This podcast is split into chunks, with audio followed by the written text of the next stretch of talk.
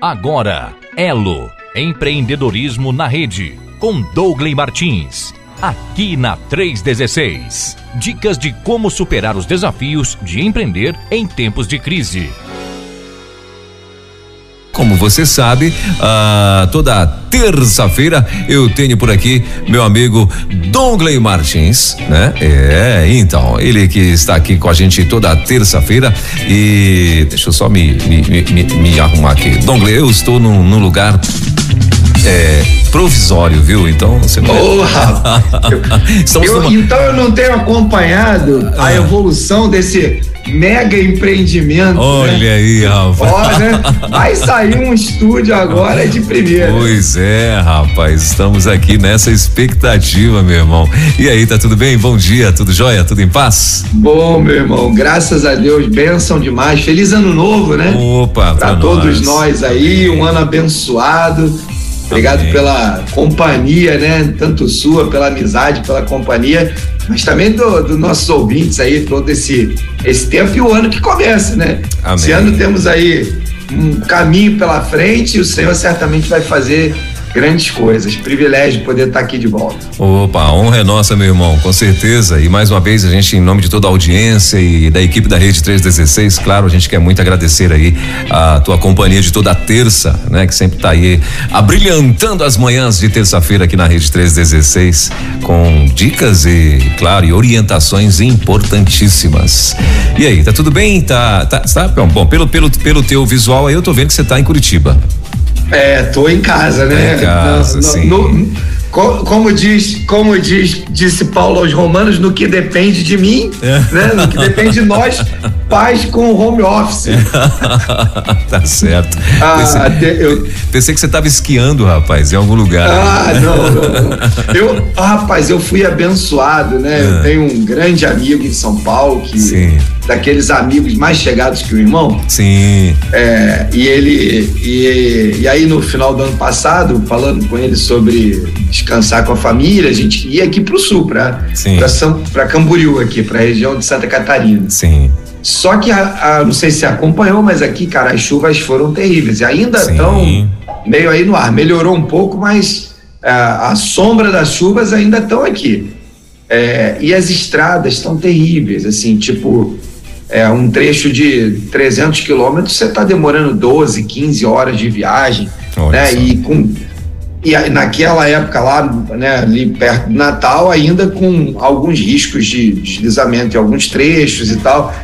Então, nós acabamos desistindo, abrindo mão, a gente falou: ah, nem vamos viajar, vamos ficar por aqui. Sim. E aí, rapaz, os amigos nessas horas salvam a gente, porque comprar viagem de última hora é, é quase impossível é, para nós no é, Brasil. É, né? verdade, é verdade. Caríssimo, tudo fora da, assim da realidade, um negócio fora da realidade. Sim. E aí esse amigo tem um apartamento ali em São Paulo, me me convidou, ofereceu para a gente ir lá passar esses dias lá na casa deles. Eita. E foi uma benção, né? Olha então, só, nessas horas é bom os amigos, né? Opa. Alguns amigos que ficam atentos para para você. Isso, isso também é benção, né? É, com Nós certeza. fomos abençoados de uma maneira que eu, né? Assim, fico até constrangido. Poxa, Tamanha legal. benção, né? Foi benção demais. E passamos ali uns dias maravilhosos com a família, as meninas também é, conseguimos, né? Agora a gente, filhos adultos, né? Muda sim, a dinâmica, né? Sim. é, conseguiu conciliar com as férias do trabalho, da faculdade, e aí conseguimos estar juntos ali, aproveitar esses praticamente nove dias aí de, de bom descanso, de Opa. Ambiente ah, muito gostoso. Aí sim.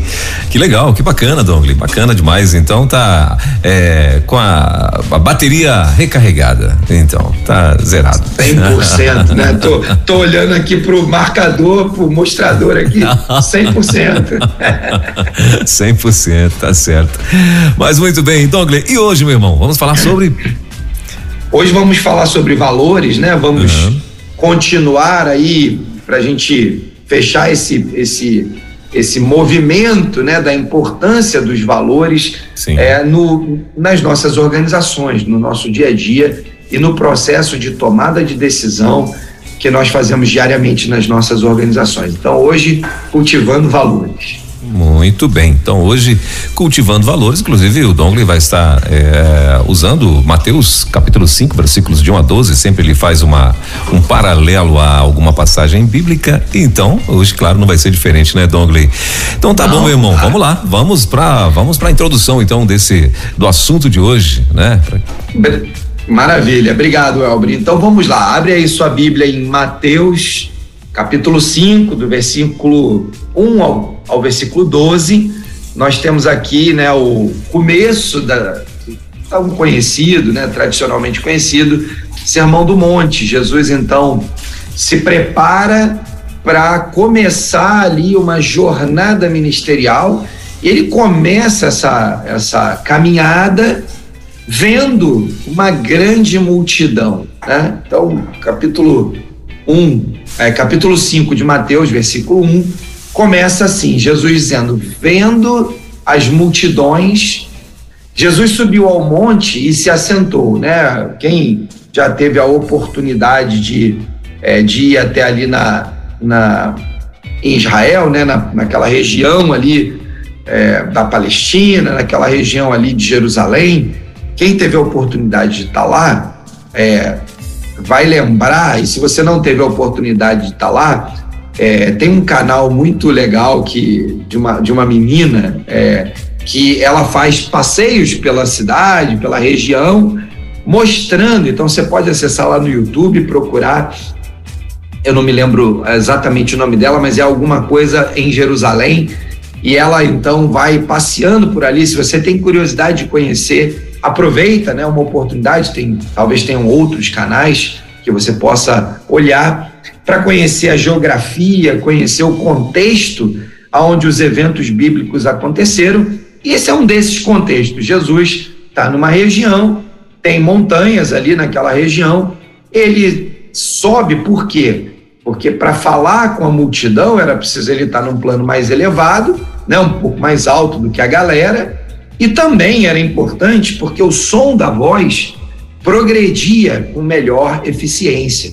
Então ele acomoda todo mundo por ali, os discípulos chegam até ali mais próximo e ele começa então a ensinar aqueles que o acompanhavam, seus discípulos mais próximos, aqueles um pouco mais distantes, né? A gente sabe que tinham 12 ali é, próximos.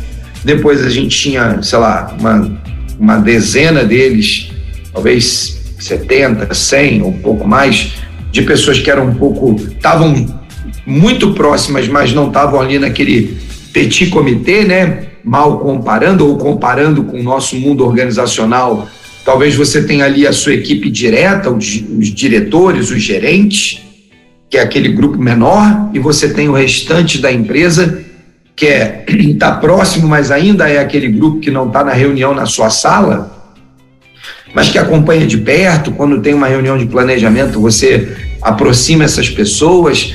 Quando você vai pensar em algum projeto, você traz alguém junto. E você tem o restante da empresa que a gente poderia chamar de multidão, né? Então, esse era o contexto. Existia ali, né, um contexto geográfico, um contexto físico e um contexto comportamental de pessoas que acompanhavam e já seguiam Jesus. Ele começa então é, dizendo para aquelas pessoas o seguinte: olha, bem-aventurados os pobres de, pobres de espírito, pois deles é o reino dos céus. Então, eu imagino que existia ali uma, uma multidão de pessoas que já ouviam Jesus ensinar algumas coisas, falar algumas coisas, que andavam mais próximo, um pouco mais distante, que já tinham percebido que ele tinha né, um, um, papel, um compromisso a ser cumprido, uma, uma missão a ser executada. Talvez já tinham entendido até, quem sabe, o seu papel messiânico, já tinham entendido é, de forma talvez mais ou menos adequada o papel de Jesus. É, Jesus então começa a primeira bem-aventurança já falando sobre o reino dos céus. Talvez dando uma das primeiras pistas de que o ministério dele, o chamado dele, a vocação dele, era para construir ou para trazer o reino dos céus à terra, para começar um projeto de implantação do reino de Deus, né, que se concluirá na sua volta, quando Jesus voltar, então reinar aqui, né, em novos céus, novas terras, é, é aquela todo aquele contexto que nós conhecemos já é, relatado no Novo Testamento. Então, ele começa então endossando, reforçando, e a ideia de bem-aventurado, talvez mais próximo que a gente pudesse é, traduzir, talvez seja felizes ou realizados, alguma coisa muito nessa, nessa coisa do, da completude, né? De, puxa, eu me sinto muito bem, eu me sentirei muito bem, me é, ficarei feliz, serei completo, né? Quando eu então for me comportar como, agir como, né? E aí ele começa a relatar uma série de valores, comportamentos esperados e consequências daquilo. Qual é o paralelo que nós vamos encontrar aqui né, no contexto é, de Mateus capítulo 5, início do Sermão do Monte, em relação a essa ideia, né, que nós queremos tanto na cultura das nossas empresas, né? Nós queremos tanto, trabalhamos tanto para isso, para que a cultura da nossa empresa seja arraigada em valores do reino, para que a gente possa então aplicar no nosso negócio princípios e valores do reino.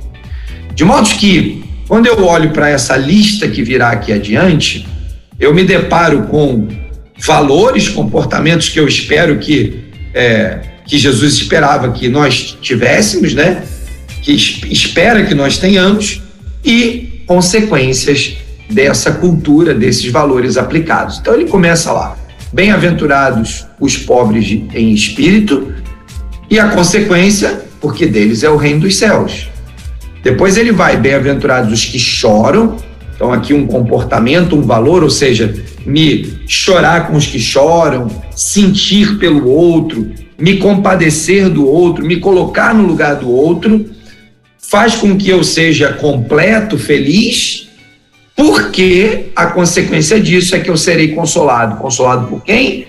Pelo poder de Deus, pela mediação do Espírito Santo, pelas misericórdias do Senhor que se renovam a cada manhã.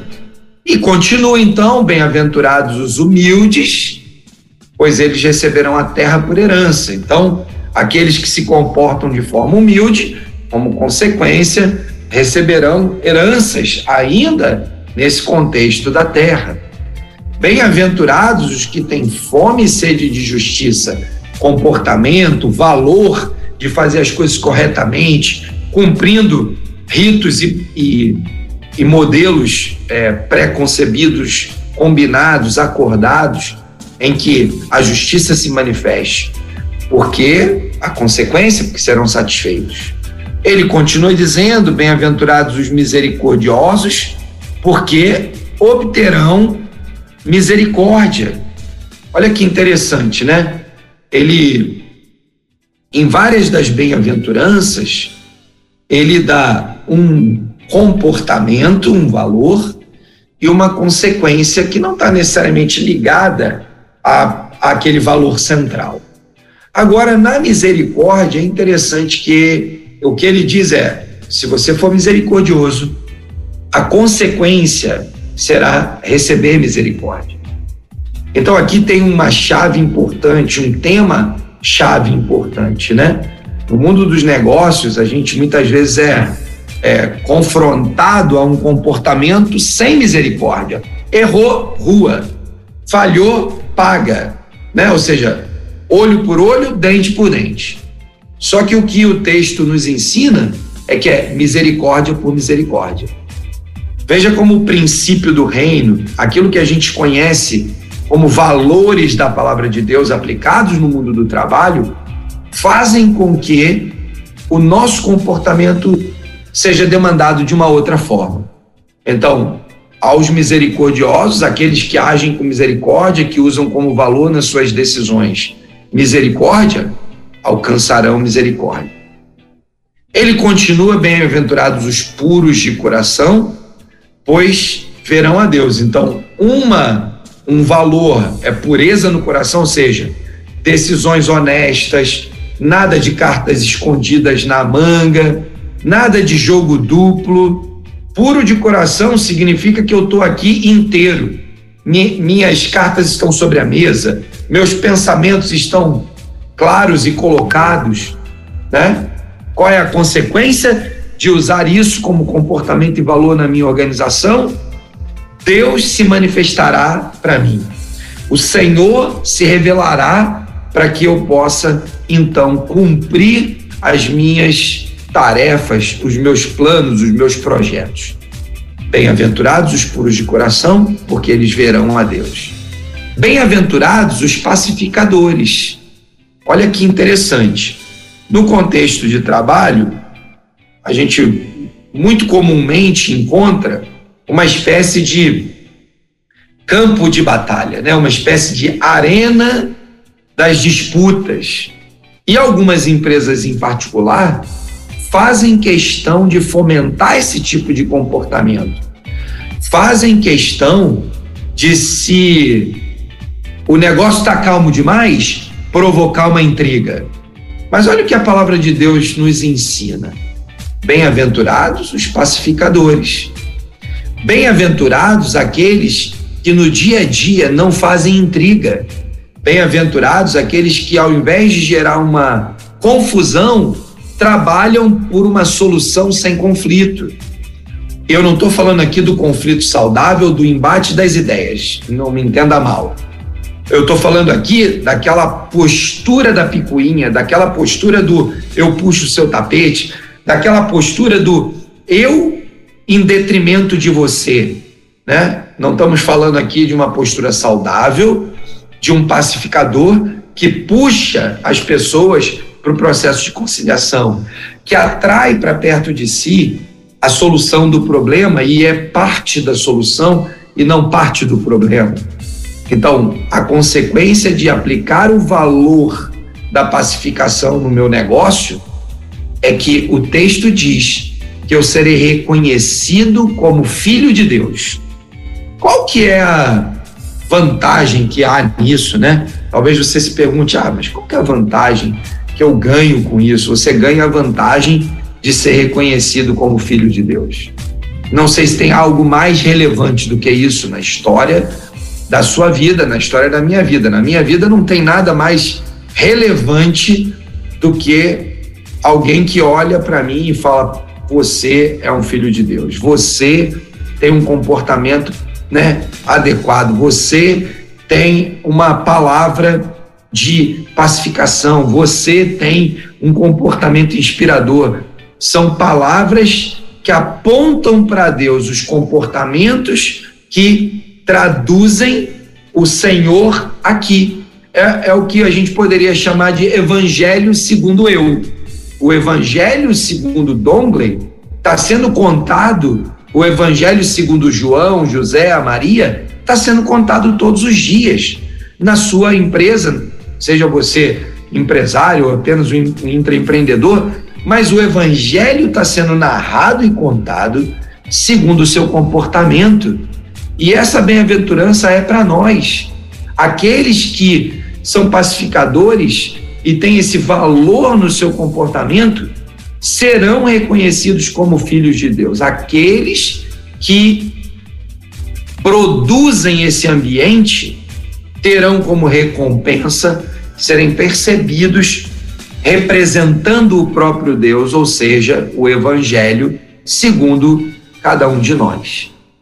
Ele continua no versículo 11 dizendo: Bem-aventurados serão vocês quando, por minha causa, Jesus está falando: olha, há uma causa, há uma causa. Por minha causa, se vocês se, se colocarem diante das insultas, perseguições, calúnias, e vocês ainda assim se mantiverem firmes, sustentados pelo Espírito Santo, baseados na palavra, vocês serão bem-aventurados, porque o mundo vai fazer isso. o mundo vai tratar cada um de nós, ou cada um daqueles que professam a Cristo como Senhor e Salvador, de uma maneira tensa e pressionada todo o tempo. Isso não é novidade para ninguém. Mas Jesus está nos dando uma notícia maravilhosa, né? Ele diz: olha, tudo bem, fica tranquilo. Se você mantiver esse valor ativo, funcionando, fique tranquilo, porque você será bem-aventurado quando passar por esse tipo de é, consequência, né? Até agora, a gente tinha valores e consequências que aparentemente eram boas. Agora, no versículo 11, a última bem-aventurança, ela muda um pouco né, a dinâmica. É, ela primeiro fala da consequência e depois ela diz, né, é, digamos, o valor, né? Então ele está dizendo: olha, o pênalti de você ser reconhecido, de você ser, é, se portar de acordo com aquilo que a palavra de Deus ensina, com aquilo que os meus ensinamentos é, é, estão colocados para que você viva. Então fica tranquilo que a consequência disso é que você pode ser insultado, perseguido e caluniado.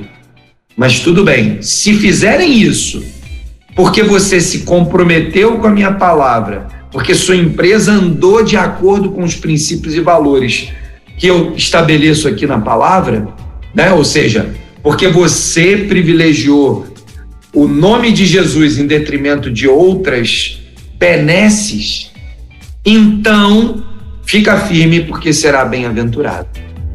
E o trecho, né, o texto que eu selecionei aqui termina dizendo o seguinte no versículo 12, né? Alegrem-se, regozijem-se, ou seja, não é só uma alegria contida, não é só aquela história de, pô, tô feliz porque aquele negócio deu certo, né? Não, alegre, celebre, faça festa, chame as pessoas, compartilhe com elas, mostre como um valor do seu negócio produziu um efeito, um resultado bom para sua comunidade ali, né, amigos, colegas, os colegas de trabalho, evidencie, porque a alegria faz com que as evidências apareçam, né? A alegria estampada no nosso rosto ela faz com que a gente seja percebido, né? E aí a gente tem a oportunidade de compartilhar. Por isso o cristão precisa ser aquela pessoa que, na maior parte do tempo, ela está feliz, está contente. Óbvio que todo mundo pode passar por um problema ou outro, todo mundo tem né, a, a, as suas mazelas do dia a dia, mas você, como empresário cristão, precisa transmitir para o seu time a alegria que existe em viver de acordo com os valores do reino. Então, como é que eu cultivo esses valores na minha organização?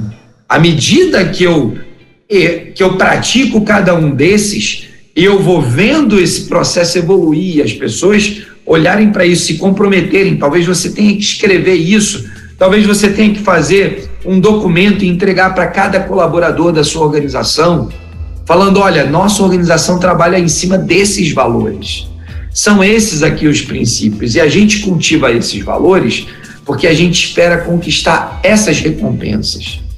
Nossa, é, nossa clareza, nosso entendimento é tão claro a respeito de que valores do reino produzem consequências tanto aqui quanto na eternidade, que nós estabelecemos aqui a nossa lista de valores a, ao ponto de que eu possa chegar no final, né, de um ciclo, talvez quem sabe no final do ano, quando eu vou celebrar com o meu time, quando a gente vai jantar junto, quando a gente vai fazer aquela festa de encerramento, talvez você possa dizer, gente, olha, alegre-se, regozijem-se, porque grande é a recompensa de vocês nos céus e na terra Dá para a gente fazer aqui um, uma, um complemento, né? Por nossa própria conta aqui, mas a felicidade não é só no céu, a felicidade também é aqui.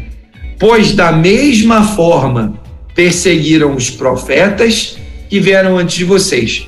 Ou seja, Jesus está dizendo: olha, esse comportamento vai produzir algum tipo de perseguição. É impossível que você, ao ser luz, não atrapalhe aquilo que as trevas estão planejando e tentando fazer. É impossível que você não viva, né, é, a experiência ou o desafio, né, de, de ver as trevas tentando avançar, porque aonde a luz chega as trevas se dissipam. Mas aquele choque, né? Às vezes você vê aí no, no céu da sua cidade, você tem aquele céu azul bonito e de repente aquela nuvem negra vai chegando, vai ocupando espaço. Algumas vezes ela recua, é desviada, outras vezes ela ocupa cidade. Perdão. Ela ocupa a sua cidade e você acaba é, por você acaba por é, ter aquele céu encoberto. Muitas e muitas vezes no nosso dia a dia, no ambiente, no mundo do trabalho, nós vivemos isso. Então, empreendedores, empresários, profissionais liberais, todos esses né, executivos, é, a, gente, a gente sabe que a gente quer, né? O Senhor nos chamou para ir para esse ambiente para ser bem sucedido. Às vezes a gente escolhe motivos certos, mas às vezes motivos errados. O que, que a gente precisa é, cuidar, né? Porque muitos de nós acreditam que sucesso é sucesso no sentido, digamos assim, pragmático da palavra é aquilo que a gente pode ver através do resultado financeiro. Então existe aí um paradigma de que o cara é bem sucedido, né? E se você entra na internet, então isso tomou conta, né? Agora nós estamos na era do sucesso financeiro. Mas esse é um dos poucos sinais de sucesso. E talvez não seja nem o mais importante. Mas, quando eu penso no mundo empresarial, sem sucesso financeiro também não tem negócio. E sem resultado, não tem ministério.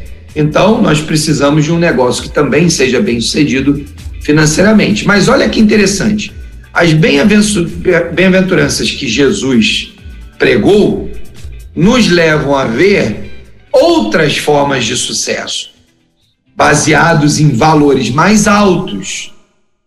A primeira, se a gente relembrar lá o texto, a primeira começa com o valor de ser pobre de espírito. Depois ele vai continuar. Então, um valor, seja pobre de espírito, ou seja, não tem aquela história de eu sou o máximo. Dois, chorar, né? Se compadeça das dificuldades dos outros. Ser humilde, não ache que você é a última bolacha do pacote, né? Que você é o cara mais inteligente da firma. Humildade é um valor que pode estar repleto é, de resultados na nossa organização quando a gente aplica. Depois ele fala fome e sede de justiça. Ou seja, um valor é nós trabalhamos dentro daquilo que é justo e fazemos isso e perseguimos isso com muita intensidade. Ser misericordioso, outro valor, né? Cuidar daqueles que não estão conseguindo avançar, aqueles que estão tendo dificuldade, ajudá-los a treinar, pegar pela mão, acompanhá-los por misericórdia, por ver que tem alguém tendo dificuldade para executar uma tarefa. Depois ele fala o puro de coração, então aquele que coloca as cartas na mesa, que tem sempre né, uma conversa aberta, sempre pronto a contribuir.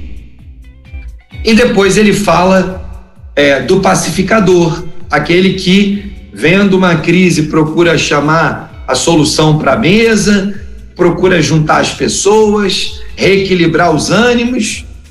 E nós temos então, por fim, aquele que é perseguido por ser justo, por viver conforme Jesus gostaria que ele vivesse. Assim ele encerra essa lista maravilhosa de valores que nós poderíamos adotar com tranquilidade na nossa organização, na nossa empresa. E ele termina aconselhando que ser insultado e perseguido e caluniado é bom, faz você ser feliz. É um negócio um pouco diverso do que a gente está acostumado a ouvir por aí. Mas isso é a Bíblia. A Bíblia é isso, ela é diversa do que aquilo que a gente costuma ouvir por aí de um modo geral. Então, essa poderia ser uma lista de valores pendurados lá na parede da sua empresa. Mas ela não é muito popular, eu reconheço isso. Essa não, não é daquelas listas que eu com maior frequência nas organizações. Então, é, terminando, concluindo aqui essa reflexão, apesar dessa lista não ser uma lista que a gente vai encontrar com muita frequência nas paredes das organizações, por Jesus, vale a pena tentar pendurar ela. Eu recomendo, aconselho e tenho procurado é, influenciar e fazer isso com as pessoas com quem eu me relaciono, de tomarem a decisão arrojada e corajosa de colocar valores que estão baseados na palavra de Deus nas suas organizações. Eu espero que é, a gente possa começar né, o ano pensando que, com tantos desafios que a gente tem, a gente né, tem aí o desafio de é, olhar para essas circunstâncias e passar por elas, por todas elas, as mais difíceis e as mais prazerosas, baseado em valores e princípios da palavra de Deus que se você não cultivar na sua organização, eles não vão brotar naturalmente. Muito bem, agora 10 horas e. Isso aí, meu amigo Elber. Agora 10 horas e 42 minutinhos, Dongley. E já temos aqui perguntas, né? E se você também quiser fazer alguma pergunta ou comentário, você pode mandar aqui pra gente pro 11 9 3003 0316. O Dongley tá aqui e vai estar é, respondendo aí para você, tá bom? Então, Dongley, a primeira pergunta é assim, bem interessante, que é a seguinte, ó.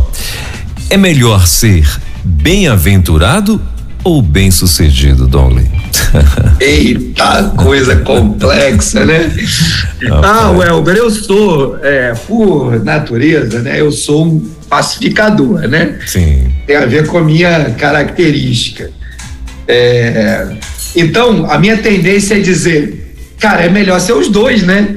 Por que, que eu preciso fazer um em detrimento do outro? Né? Eu preciso escolher? Será que eu preciso escolher? Agora, ser bem-sucedido sem ser bem-aventurado não vale a pena. Então, no final da linha, a questão não é ser um ou outro, a questão é ser um mais o outro. É muito legal quando você chega em uma organização que o cara é bem sucedido porque ele é bem-aventurado. Isso evidencia o poder de Deus. Quando eu chego em uma empresa, seja ela cristã ou não, porque vamos lembrar, né? Talvez alguém que nos escute ainda não tenha tido uma experiência pessoal com Jesus, mas eventualmente nos acompanha, né? Ou vai nos ouvir de alguma maneira. É, princípios e valores da palavra de Deus não estão restritos aos evangélicos, né? Nós somos uma nação de base cristã. Eu sempre tenho muitos amigos é, católicos romanos, né? Que são bons cristãos, que inclusive leem a Bíblia, investem tempo na, no conhecimento da verdade, né? Eu tenho provocado um pouco esses amigos a provocarem outros amigos cristãos que não têm o hábito, sejam eles evangélicos ou católicos romanos, a lerem a Bíblia. Porque, afinal de contas, quando nós professamos que somos cristãos, eu não consigo conectar essa fala, né? Para mim é muito difícil dissociar alguém que diz eu sou cristão com alguém que não lê a Bíblia, né? Ele pode até congregar na igreja A, na B, na C, na D, é uma escolha. A graça de Deus é tão grande que as igrejas são das mais diversas para atender os mais diversos estilos e gostos. Mas o que, que é comum ou deveria ser? A palavra de Deus. Porque cristão é o que segue a Cristo. E se cristão é que segue a Cristo, não tem como seguir a Cristo sem estudar a palavra. Jesus disse: Eu sou, eu sou a palavra, eu sou. então, nós precisamos né, de cristãos que examinam a palavra, examinam as escrituras. E aí, quando o cara examina as escrituras, ele se encontra com essas coisas. E é muito óbvio, quando ele se encontra com essas verdades, que ele precisa praticar elas em todo lugar, incluindo a empresa dele. E é muito, então, muito legal você se deparar com, com esses cristãos é, que usam valores da palavra, né, princípios da palavra, e aí eles né, vão lá, são bem-sucedidos e apontam para esses princípios e valores. Isso é muito legal, né? Eu fico muito feliz, contente quando eu estou andando por esse Brasil afora e encontrando pessoas assim. É, então, voltando lá para o cerne da pergunta, é melhor bem-aventurado ou bem-sucedido? Cara, o melhor é a soma dos dois. Mas nunca, nunca abra mão de ser, ou, ou nunca privilegie ser bem-sucedido em detrimento, sem, de forma excludente, de ser bem-aventurado. Isso é talvez a pior decisão da nossa vida. E não é, infelizmente, incomum que a gente encontre pessoas bem-sucedidas que não são bem-aventuradas. É muito comum, talvez mais do que a gente gostaria e mais do que a gente imagina. E o, o que talvez seja é, cruel nesse fato, nessa verdade, é que isso vale para cristãos e não cristãos. Eu tenho encontrado muitos cristãos evangélicos que supostamente têm se dedicado mais a conhecer a palavra, que têm sofrido e não têm sido bem-aventurado nos seus negócios. A gente começou essa reflexão de hoje tentando dar uma definição mais prática sobre bem-aventurança. E como eu disse, bem-aventurança é algo do tipo é, feliz, completo, né? Tem a ver com essa, com essa história de plenitude. É muito comum eu chegar numa empresa e ver o cara triste, deprimido, prostrado, né? E, e sempre a desculpa é a macroeconomia, a microeconomia, o governo, o partido A, o partido B. Sempre a desculpa é um problema lá fora eu raras vezes, Welber, raríssimas vezes, eu encontro um empresário, né, um empreendedor que fala assim, cara, eu não estou sendo tão bem sucedido porque eu não tenho sido bem-aventurado na minha relação, na minha vida de intimidade, na minha, na minha caminhada com Deus. É muito raro eu encontrar alguém que, que confessa isso, sabe? E, e não raras vezes eu tenho procurado é, exortar em amor, né? E talvez começar por isso. Começar por dizer, cara, como é a sua vida com Deus? Se você não tem uma vida de intimidade com Deus, uma vida de dedicação ao conhecimento da verdade, é muito difícil você poder querer ser bem-aventurado no mundo, no mundo dos negócios. Você talvez seja um empreendedor, um empresário como outro qualquer, que está indo na força do seu braço, está indo na sua suposta inteligência. Agora, infelizmente, você vai perder a bênção das bem-aventuranças, né? Então, vamos juntar as duas coisas, vamos conjugar alguém que de fato vive uma vida bem-aventurada e que traz como resultado, né, que busca como resultado também ser bem-sucedido. Essas duas coisas juntas têm um potencial incrível. Maravilha. Dongley, é, faltam 10 minutos para as 11 horas. Tem algumas, tem algumas participações aqui de, de, ouvintes e eu queria que você respondesse a eles também, antes até de eu seguir com as outras perguntas que tenho aqui. Ah, olha, a, a, minha amiga Maria Lúcia Tomás, ela está dizendo assim, ela está lá em, deixa eu ver aqui, ela está lá em Maceió, Alagoas. Eita, é, boa! É, top demais, né? e, e ela está dizendo assim, olha, que tema maravilhoso, né? Foi o comentário Sim. que ela fez aqui e tá lá, tá tá aproveitando, né? É, Maria Lúcia, obrigado, viu, querida? Deus abençoe. E o Moisés. Ô, Maria Lúcia, pera, ô, Elber, peraí, só um pouquinho. Sim. Ô, Maria Lúcia, olha, eu sou. A, nossa, nossa família é apaixonada por Maceió. E em breve estaremos por aí. Eu não sei se você mora ou está passeando. Sim. Mas, sem dúvida, Maceió, né, outro estado brasileiro incrível que a gente gosta muito de passear por aí. Mas é isso, né? O tema realmente é incrível, a palavra de Deus é incrível, né? Sim. É, Maceió é, é, é, é top demais, né? Aliás, aquela região todinha ali, Alagoas com Pernambuco é, ali é, é, top. Esse demais. litoral brasileiro é, um negócio fora da casinha. Fora da casinha, aí você falou agora tudo. E o Moisés Dongley, ele tá dizendo o seguinte: uh, o Dongley, é possível chegar a, a ter todos esses valores? Ô Moisés, Moisés é ele é 100% ah. É, desculpa, Tom, o Moisés é lá de Teresina, no Piauí. Eita, rapaz, logo ali, né? Logo Sim, ali. Sim, bem ali, exatamente. Ô Moisés, Deus abençoe, eu tô tentando aí em breve ir a, ir a Teresina, quero conhecer, eu, eu, talvez um dos poucos estados que eu ainda não conheço, né? O Piauí lá em Teresina, é, mas quero ir, quero ir aí, quero ir conhecer essa cidade, ou sempre escuto muito boas referências, apesar de saber das dificuldades e de toda a luta do sertão, né? Mas é, tenho, tenho boas, boas informações e boas notícias a respeito desse lugar que o Senhor vai fazer grandes coisas também. Moisés, é mais que possível, é completamente viável. Eu não sei qual é o seu negócio, no que, que você atua, né?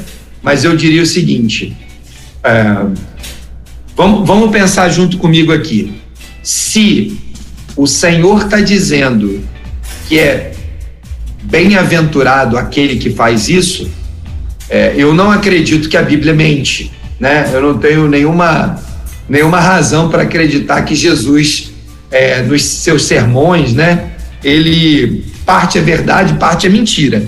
Então, se tudo é verdade, então é porque tudo é possível. Então, meu, meu, minha provocação para você, Moisés, e para todo mundo aí que nos acompanha, é: se é mais difícil algum deles, comece pelos mais fáceis. Sabe aquela história? É, as pessoas são 8 ou 80. Já que eu não consigo fazer nada, já que eu não consigo fazer tudo, eu não faço nada. Então, muda aí o foco. Tem uma lista aqui, né? E, e esse é um dos textos. Na Bíblia tem vários textos sobre valores. Pega um deles e implanta. Começa a treinar a sua equipe. Começa a transmitir esse valor.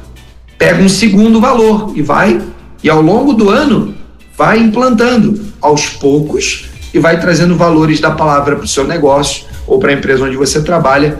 Eu tenho absoluta convicção que o Espírito Santo vai te capacitar a fazer isso e o nosso tempo não permite mas eu poderia ficar aqui uma semana contando histórias, experiências de empresas que eu acompanho e que tem sido é, essa experiência deles todos os dias. Eu vou contar um, por exemplo, rapidinho aqui para a gente ilustrar. Né? Eu acompanho uma empresa e nós tivemos um problema de um comportamento inadequado de uma pessoa que né, fez um, um acordo comercial que essa empresa não faria por causa dos seus valores, uma empresa cristã. Qual seria o normal no mundo empresarial? Manda o cara embora, ele fez um troço errado, inclusive com riscos jurídicos, né? É, a empresa tomou as providências para mitigar os riscos jurídicos chamou a pessoa e falou: olha, os nossos valores são esse, esse, esse, esse. Baseado nesses valores, por que, que você tomou essa decisão? E aí foi né, um processo.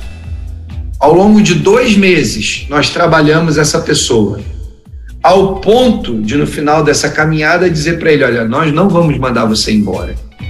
Você vai ter uma nova chance, uma nova oportunidade. Agora, lembre disso, esses são os nossos valores. Então, a empresa na, ela, ela agiu contrariamente a tudo aquilo que normalmente aconteceria, porque ela aplicou princípios e valores da palavra, como, por exemplo, esse que a gente falou, de ser misericordioso. É um dos valores que a gente encontrou aqui no texto de Mateus capítulo 5, né? E que talvez seja um daqueles que pode ser muito demandado na, em algumas organizações, né? Aquelas organizações que tem muita gente, precisa de muita mão de obra, né? Tem trabalho manual que né, demanda atenção e a gente precisa às vezes capacitar as pessoas e tal. Então, é, Moisés, vai em frente, cara, não abra mão, vai para cima, né? Vai caminhando, subindo degrau por degrau e leve a sua organização a ter 100% de valores baseados na palavra. Muito bem, Dongley, a 10 horas e 56 minutos. É agora sim, né? Voltou. É que eu, eu tô com, inclusive, o meu, meu microfone aqui tá ambiente também, para você me ouvir também, né? ah, mas vamos lá. Ah, eu tava dizendo que faltam quatro minutinhos para as 11 horas. E a, a, a próxima pergunta aqui, Dongley, é a seguinte. Como identificar na minha empresa o padrão de sucesso? Aí tem mais. Colaboradores, eles conseguem ver e temer Jesus? Aí tá. Uau, ótimo, pergunta incrível, né? Duas em uma e bastante interessante, né? É, como é que como é que eu posso identificar padrão de sucesso? Sucesso é uma medida, né? Então, por exemplo, se eu perguntasse para você, Welber, quanto, quantos centímetros mede a sua mão? Você ia pegar uma régua, ia botar do dedão ao dedinho, ou da fim da palma da mão até a ponta do dedo. Você diz, ah, mede mais ou menos 20, mede mais ou menos Y, né? Então você teria aí talvez alguma, é, alguma estratégia de medição. Sucesso é uma medida. Então, como é que eu posso medir sucesso? Estabelecendo qual é a medida do sucesso na minha organização.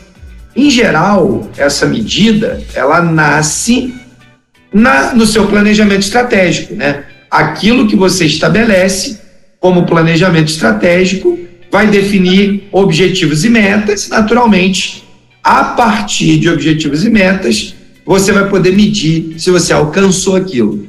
Então, eu diria que sucesso é uma escala de tempo, que normalmente, no, por causa do calendário, ela é medida ano após ano, após ano, após ano, a cada ciclo. É, você pode ter medidas de sucesso de curto prazo, de médio prazo e de longo prazo, e elas estão atreladas àquilo que você estabeleceu como objetivos estratégicos para sua organização. Eu não gosto da ideia de sucesso genérica, efêmera, essa que é tipo, o cara andou de carro, ou, né? Eu acompanho uma empresa que o empresário teve o privilégio de comprar um carro de um milhão de reais, né? Tudo bem. Será que é isso que mede o sucesso da organização dele? Eu tenho certeza que não. Eu tenho certeza absoluta que não. Isso é só a consequência visível de algo que aconteceu e que de fato é sucesso, ou seja, aqueles objetivos estratégicos estabelecidos para a organização de crescimento, de margem de lucro, de redução de perdas, de melhoria de processos, de cuidar de pessoas, de treinar as pessoas, de fazer com que elas progridam, de cuidar da vizinhança, de investir na sociedade, de destinar recursos para o desenvolvimento, para pesquisa, de colaborar com organizações é, da sociedade que vão melhorar a característica do entorno ou da contratação de pessoas, Ou seja, todas essas metas que foram estabelecidas, quando alcançadas, produzem como resultado o que a gente gosta de chamar de sucesso. O conjunto desse número X, né? Empresas maiores têm mais metas, empresas menores um pouco menos, mas o conjunto desses objetivos e metas estabelecidos e alcançados ou superados produzem o que a gente poderia considerar sucesso. Então eu penso que sucesso é isso: algo mensurável, algo escalável e algo que produz e entrega um resultado que inclui os resultados financeiros. Quer ter sucesso na sua organização? Comece por planejar. Quer saber se você foi muito sucedido, bem sucedido, pouco bem sucedido ou mal sucedido? Estabeleça metas. Porque sem metas é, é impossível mensurar os resultados. Né? Então, objetivos, metas e indicadores vão definir com muita clareza se você foi bem sucedido.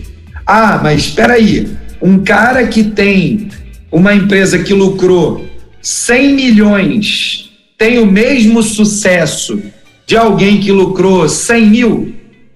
Na minha maneira de ver, na minha forma de enxergar, se os dois estabeleceram esse objetivo estratégico e ele foi alcançado, os dois tiveram sucesso no mesmo nível.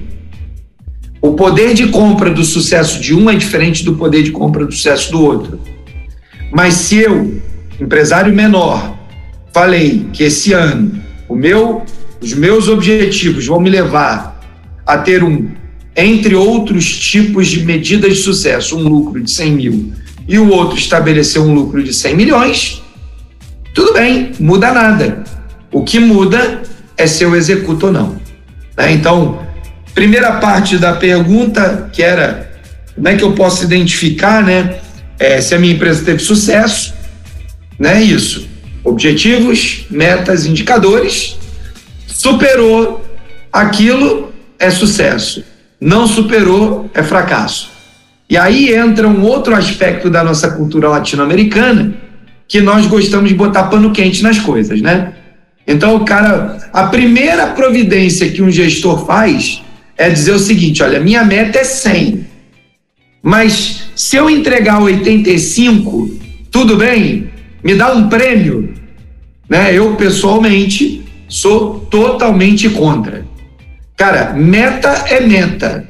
Se é 100, é 100, não é 85. Né? Eu até posso conviver com algo que acontece, que explica, que justifica o 85 e trabalhar para melhorar isso no próximo ciclo. Mas dizer que 85 é sucesso é se enganar. E é um pouco da nossa cultura latina. Nós precisamos de mais pragmatismo, né? Então, se você estabeleceu que sua meta é 100, sucesso é 100 ou mais. Fracasso é 99 ou menos. Agora, eu posso lidar com o fracasso tirar proveito disso e alcançar sucesso no próximo ciclo. Bom, como essa conversa pode ser longa, eu vou mudar aqui para a próxima parte da pergunta, né? Como é que os colaboradores, se, se eu me recordo aqui, estou olhando aqui, anotação, né? Os colaboradores conseguem ver e temer Jesus. Eu estou entendendo que a ideia da pergunta conjugada aqui é eu estou na empresa, essa empresa produz valores do reino, ela se comporta como uma empresa do reino e naquele processo, daquele ciclo de, do ano, eu estou trazendo à tona, lidando, ministrando as pessoas, chamando a atenção delas sobre valores e princípios da palavra. E aí eu quero entender como é que os colaboradores conseguem ver e temer Jesus no contexto do mundo do trabalho. Então vamos lá. O papel de convencer qualquer pessoa do pecado, da justiça, do juízo e consequência disso, é, que essa pessoa tenha uma experiência de conversão, é do Espírito Santo, E aí, independente da teologia que cada um queira adotar, nós todos cremos que o Espírito Santo é quem convence do pecado, da justiça e do juízo, não é só pregação, não é só muito falar, não é nada disso. Né? Então, o que nós fazemos com o nosso comportamento, seja levando um amigo num, num PGM, numa célula, num grupo de oração, seja convidando o nosso colaborador para botar um pedido de oração na caixinha, né, convidando ele para orar junto, dando um feedback para ele, tratando né, o meu ambiente de trabalho com princípios e valores do reino, o que eu estou querendo com isso é favorecer a jornada. Então, o, a pessoa, seja ela colaborador ou seja ela um amigo, que eu estou é, incentivando a ter um encontro com Jesus, eu proponho uma caminhada. E no meio dessa caminhada, o Espírito Santo vai ministrar o coração dela, vai tocar na vida daquela pessoa e aí ela passa por uma experiência de conversão. Então, o nosso papel é favorecer o caminho. Né? Então, eu favoreço o caminho, no caso especificamente da empresa, quando eu tenho um ambiente favorável para que o cara perceba, um, que o evangelho não é coisa de maluco, que ser crente é uma coisa né, normal, crente é gente normal como qualquer outra, que nós não somos os lunáticos que alguns gostam de dizer que nós somos, que os cristãos é, têm um comportamento adequado, inclusive com a sociedade, produzindo né, bons resultados e tudo mais, investindo no desenvolvimento social.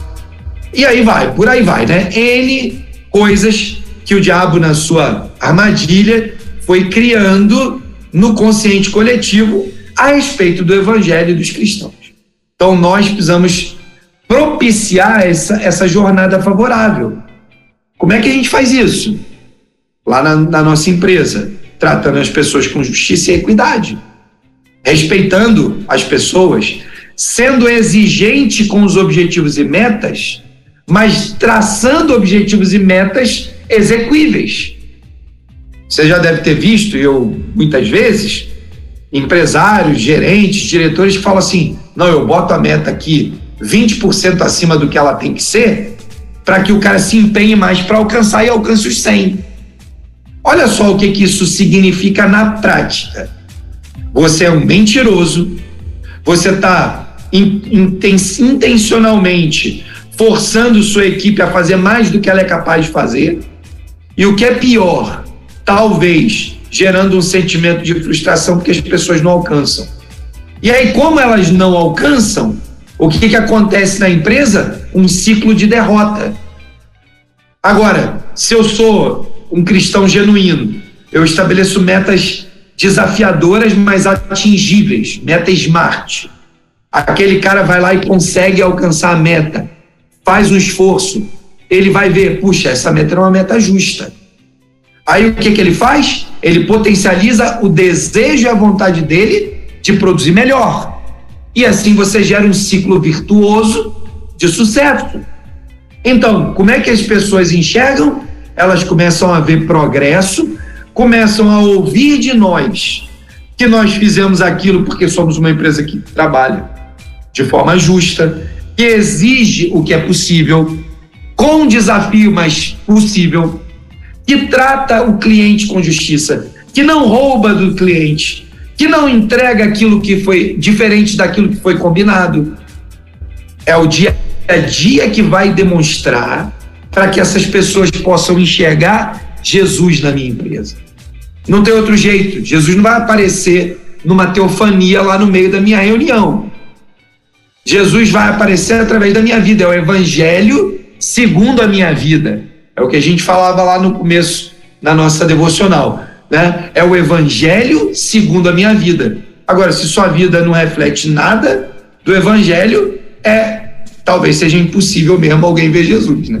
Agora, se você traz para o seu dia a dia todos esses princípios e valores, a chance, e eu quero contar aqui, finalizar essa fala contando o testemunho de uma empresa que eu acompanho.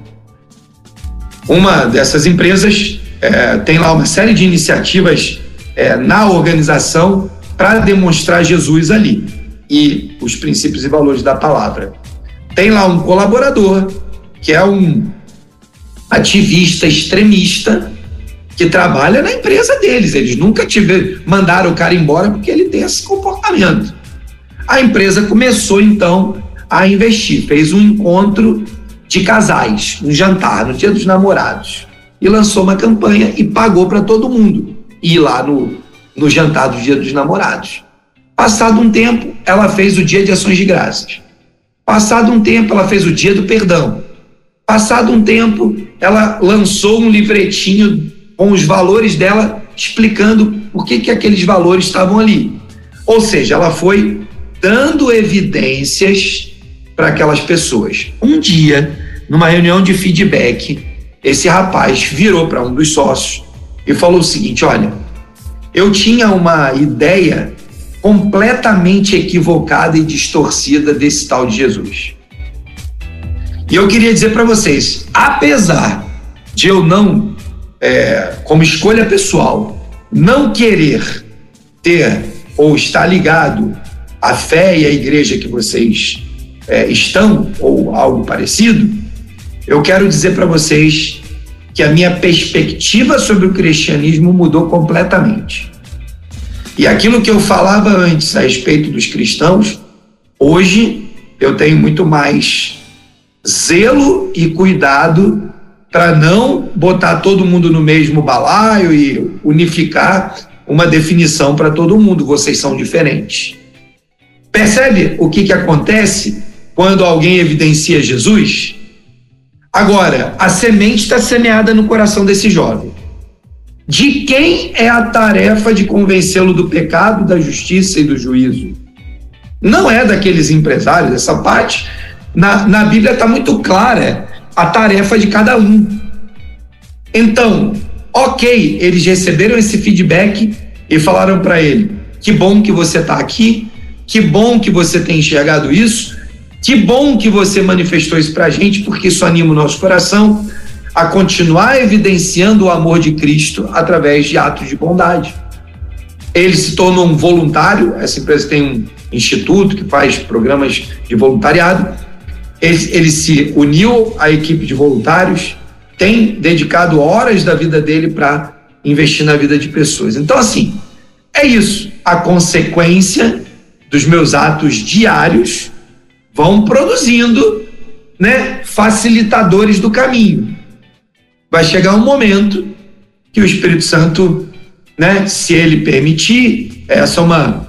Né, não, não quero entrar nas discussões teológicas, mas livre-arbítrio, mas esse cara vai se encontrar com a oportunidade de ter uma experiência com Jesus mais dia menos dia e a decisão, né? Nós batistas cremos é dele, ele vai fazer a escolha dele tendo sido tocado pelo Espírito, vai dizer: olha, quero ou não quero. Né? Então, esse não é o nosso papel, o papel do Espírito Santo, com certeza, mas nosso papel é, é ser um facilitador do caminho.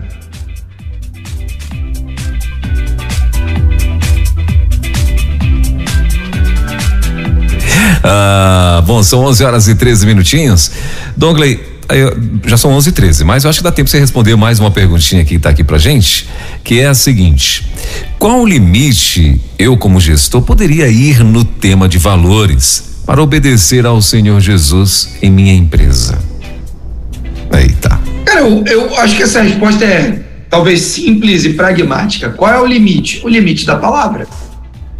Se os valores que eu quero usar na minha empresa são os valores da palavra, então eu preciso ir para a palavra, eu vou buscar os valores que eu quero lançar mão.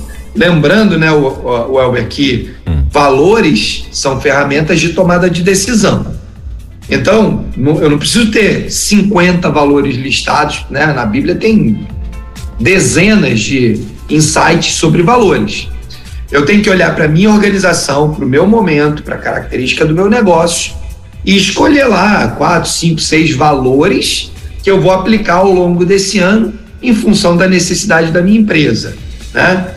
Então você vai lá e seleciona valores, traz esses princípios, né? Aplica lá na sua empresa e ao longo do tempo você pode tira um valor, coloca outro, né? Vai fazendo esse movimento de valores que ajudam, contribuem para o processo de tomada de decisão, entendeu?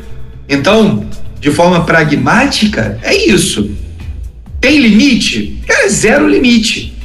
Ainda mais se você é o empresário, né? Se você é o, o dono do risco do capital, você está muito mais é, com o poder decisório de estabelecer determinados valores para o seu negócio.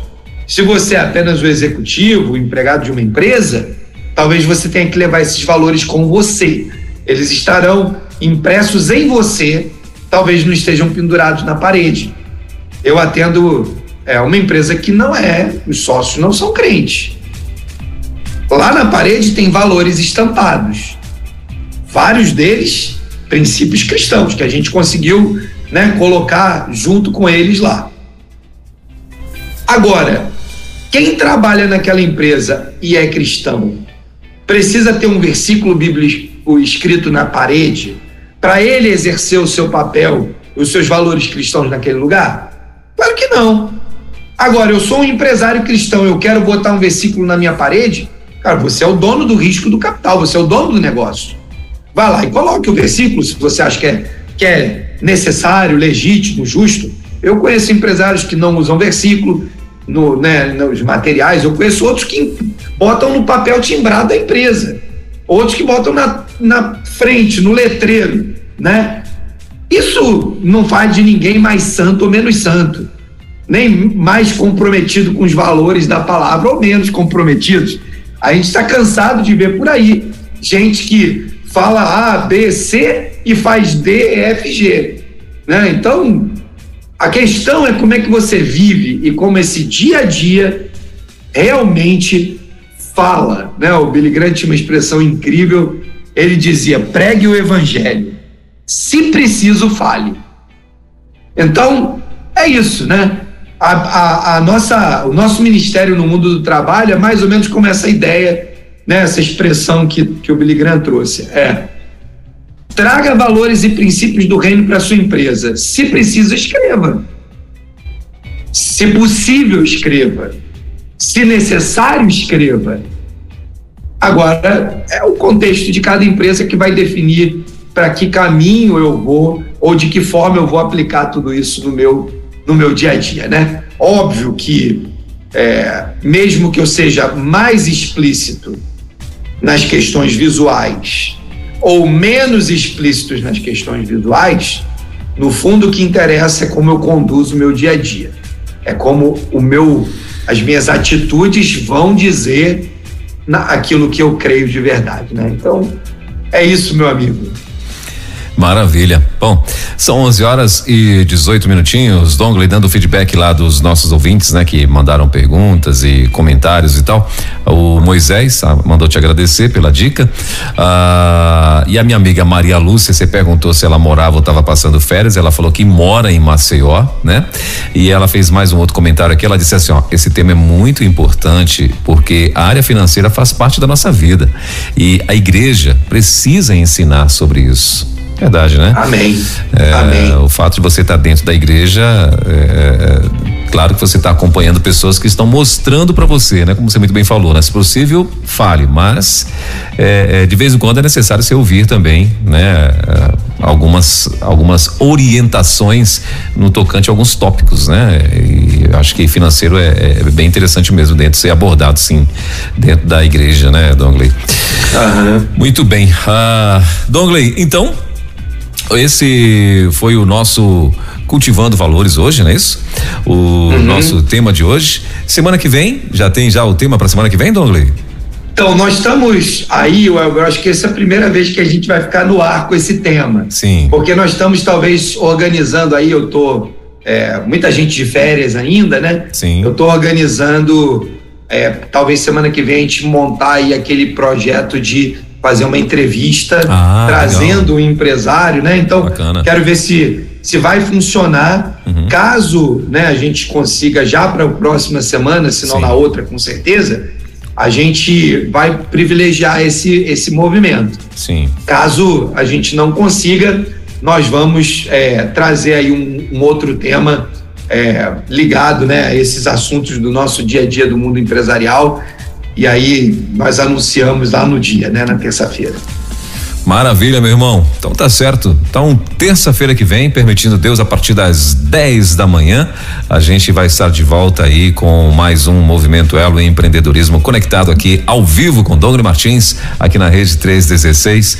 Dongle, obrigado, querido, mais uma vez pela tua disposição, mais uma vez um feliz ano novo, né? Amém. Um forte abraço Amém. na sua família e que esse ano de 2023 venha a ser de gratas surpresas da parte do Senhor, né? em nome de Jesus. Aleluia. Aleluia. Tá ano bom, novo querido. abençoado para todo mundo, que o Senhor nos capacite a viver esse novo ano, nos Amém. dando sabedoria, né? insights criativos, que a gente seja capaz de é, a- no- nos, nos abstrairmos do contexto e pensarmos que o Senhor tem cuidado de nós todos os dias e vai nos dar a capacidade de, de avançar, seja o contexto que for. Né? Nós Amém. temos convicção de que o Senhor está no controle, ele não perdeu o controle de nada. Então, que o Senhor nos abençoe e nos capacite para vivermos dentro de qualquer contexto que a gente continue sendo bênção na vida de muita gente. Amém. Dongle, obrigado, querido. Boa semana. Deus te abençoe mais. Valeu, querido. Abração. Abração. Tchau, Até tchau. mais. Elo Empreendedorismo na Rede com Douglas Martins. Baixe agora os podcasts em nossa plataforma rede316.com.br. Dicas de como superar os desafios de empreender em tempos de crise.